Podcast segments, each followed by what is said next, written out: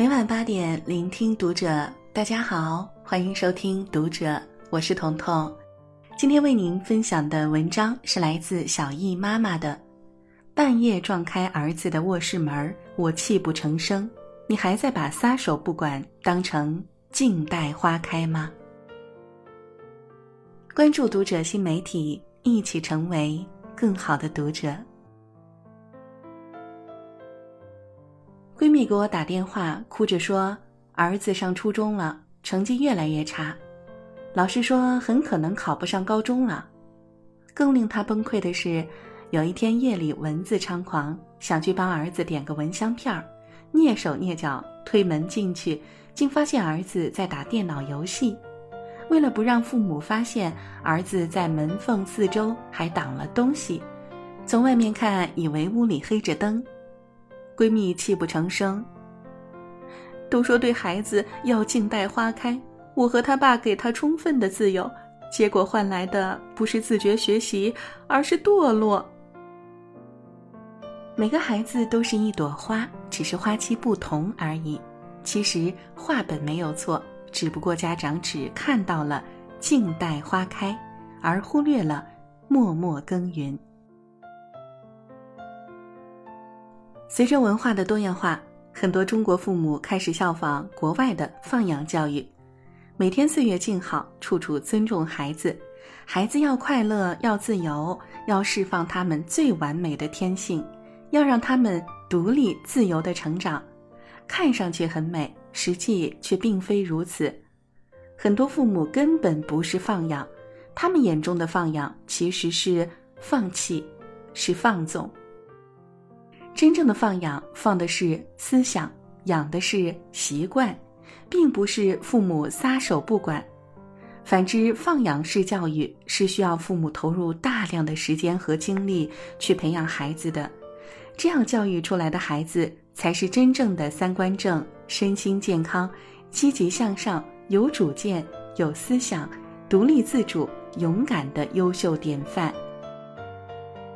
很多人都喜欢讲国外的教育多么自由，多么先进，多么的尊重孩子的意愿，却有意无意忽略掉了这自由的前面还有一条清晰可见的边界。有些事儿可以做，有些事儿坚决不能做。奥巴马作为前美国总统，也是诺贝尔和平奖的获得者，但有一个身份更令他自豪：两个孩子的父亲。奥巴马对孩子的教育堪称美国精英教育的典范。奥巴马有两个女儿，在他们分别十岁和七岁的时候，他制定了九条家规，内容并不复杂，但操作性强，而且极具意义。父母应该给予孩子自由，但这个自由不是无限制、无规则、无节制的，更不是纵容和无作为。你的放养可能会害了孩子。家有儿女中就有一集，刘星和小雨怪母亲刘梅小时候没给自己报兴趣班培养特长，一直尊重孩子的刘梅很委屈。小时候给你报这班那班，想让你学，你自己不学呀？刘星辩驳：“我不愿意学，你就不让我学了。那时候我还小，我还不懂事儿，难道您也不懂事儿吗？”您就应该从小培养我、教育我，从小您就得逼着我学呀。寥寥几句话，却字字诛心。妈妈刘梅无言以对。其实刘星的歪理在很多家庭中都上演过。一位大姐的儿子就说出了很多人的心声。高中时，他不好好学英语，和妈妈发生了冲突，爸爸就觉得他是大人了。知道自己喜欢什么，不喜欢什么，不用像小孩子一样管着他了。大学毕业找工作时，他才发现最喜欢的工作都需要外语。后悔之余，又问母亲：“为什么当初不逼自己学英语？”看到这里，你可能会说：“不对呀，当时我明明逼孩子了，可是孩子不听啊。”在孩子小的时候，父母有替孩子做出决定的必要。有时甚至要让他们做不愿意做的事儿，尤其是学习。蔡康永先生说过一段话，非常认同：五岁觉得游泳难，放弃游泳；十八岁遇到一个你喜欢的人约你去游泳，你只好说“我不会耶”。十八岁觉得英文难，放弃英文；二十八岁出现一个很棒但要会英文的工作，你只好说“我不会耶”。如果不想让孩子长大后悔，父母就更要承担起责任，走在前面，成为孩子的引路人。放养教育真的不是轻松的，反而是最难的。它是一种智慧。许多父母都误会了放养教育。下面这个妈妈的无痕教育法，值得各位父母学习。这才是真正的放养教育。有个孩子对一个问题一直想不通：为什么他的同桌想考第一，一下子就考了第一，而他想考第一，才考了全班第二十一名？回家后，他问妈妈：“我是不是比别人笨？”我觉得我和他一样听老师的话，一样认真的做作业，可是为什么我总比他落后呢？妈妈不知该怎么回答他。又是一次考试，这一次孩子考了十七名，儿子又问了同样的问题。妈妈真想说，人的智力确实有三六九等，考第一的人脑子就是比一般人灵。但他知道，如果说了，孩子也许就此认为自己是个愚笨的人。儿子小学毕业了，虽然仍没赶上他的同桌，但他的成绩一直在提高。母亲为此带他去看了一次大海。就是在这次旅行中，这位母亲回答了儿子的问题。后来，儿子以全校第一名的成绩考入了名校，母校请他给同学们及家长们做一个报告。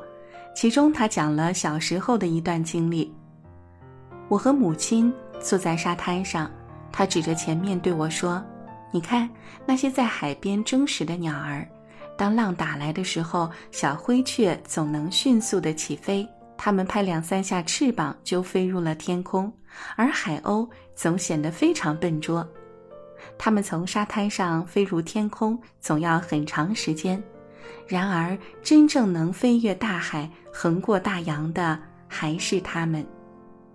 这位母亲的教育堪称艺术，在教育过程中不留痕迹，以一种自然和谐的方式教育孩子。任何一种教育现象，孩子在其中越是感受不到教育者的意图，他的教育效果也就越大。家长在教育孩子时，要善于把教育意图隐蔽起来，放下家长的架子，以平等的对话者的身份，在与孩子沟通的过程中发挥影响作用。不要让放养成为父母偷懒的借口。如果你看到别人家孩子作文写得好，请相信背后一定有父母。从小坚持睡前阅读绘本，培养他的想象力、感知力和情感共鸣。当你羡慕人家的孩子表达能力强，写了一手好作文的时候，请别忽略了，人家在孩子小的时候开始坚持亲子共读，一有空就带孩子走到生活中，闻花的颜色，看满天繁星，听一池蛙鸣。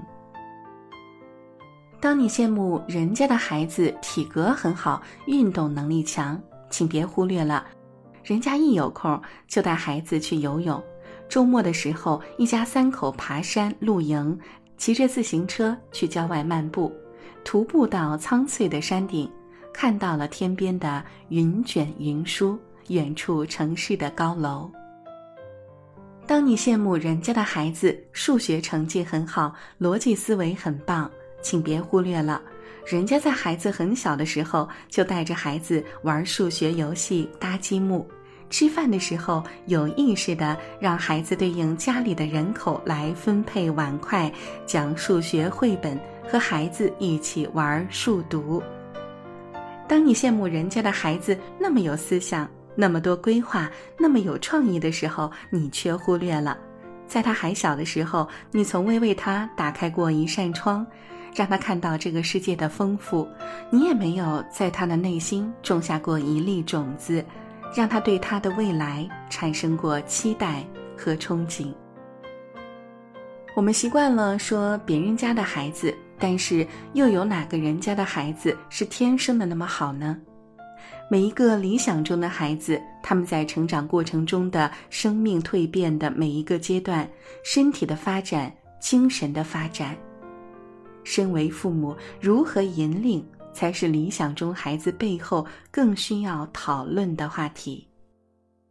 孩子作为独立的生命个体。我们无法设计和干预他的人生，但在他们成长早期的每一个关键驿站，我们都应该在，不做决定，只告诉他，关于这件事儿，我们的建议是，在孩子的眼界和格局还没有足够大的时候，他需要我们的指引。只有当他有了足够的视野、足够大的力量的时候，他要选择什么样的路，选择走多远。就是他的事情了，而那个时候你要做的就是转过身，默默祝福和想念。对于教育，有原则的控制，是比无原则的放手难得多的事情。从来就没有顺其自然，完美的教育只是让孩子觉得一切是顺其自然。在这背后，父母在关键节点的指引，长期营造的价值观环境，四两拨千斤的感化，它真正考验父母的功力。当你看到别人家孩子足够优秀的时候，请一定相信，因为别人家的父母付出了足够的努力。好了，今天为您分享的文章就到这里了，喜欢我们的分享。欢迎给我们留言哦，我是彤彤，晚安。